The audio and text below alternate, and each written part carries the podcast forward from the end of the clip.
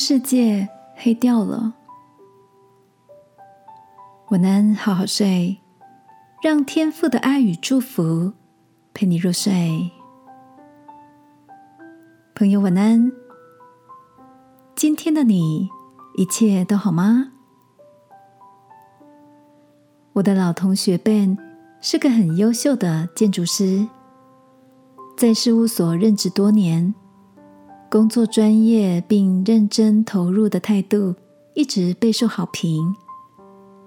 上个周末，几个要好的同学们约好了聚餐，当大家开始羡慕起 Ben 这几年。在职场上的平步青云，他却苦笑着告诉大家：前两年，当他把专案经营的很顺利的时候，却突然有人到处发黑函，指控他一些子虚乌有的事，便为此感到十分的困扰，也让他原本的升迁机会受到了影响。就在他极度沮丧的时候。妻子鼓励他：“那个写黑函、做假指控的人，他的心一定每天被嫉妒和不安充满。你只管踏实的照原本的步调工作、生活，相信路遥知马力，日久见人心。果然，在不久之后，大家发现了那个放黑函的人。”其实只是基于 Ben 要升迁的职位，才刻意无中生有。在东窗事发之后，那位造谣生事者反而失去了许多同仁的信任。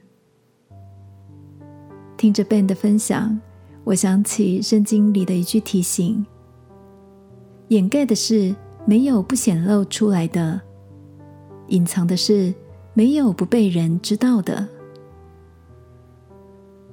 亲爱的，你也曾经受到谣言的困扰，或莫名的受到某种不实的指控吗？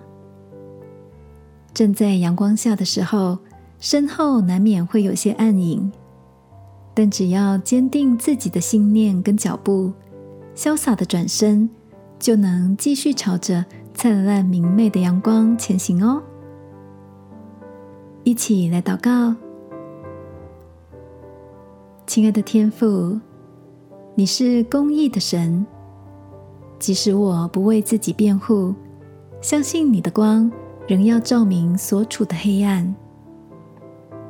奉耶稣基督的名祷告，阿门。晚安，好好睡。即便世界再黑，祝福你行走在光明中。耶稣爱你。我也爱你。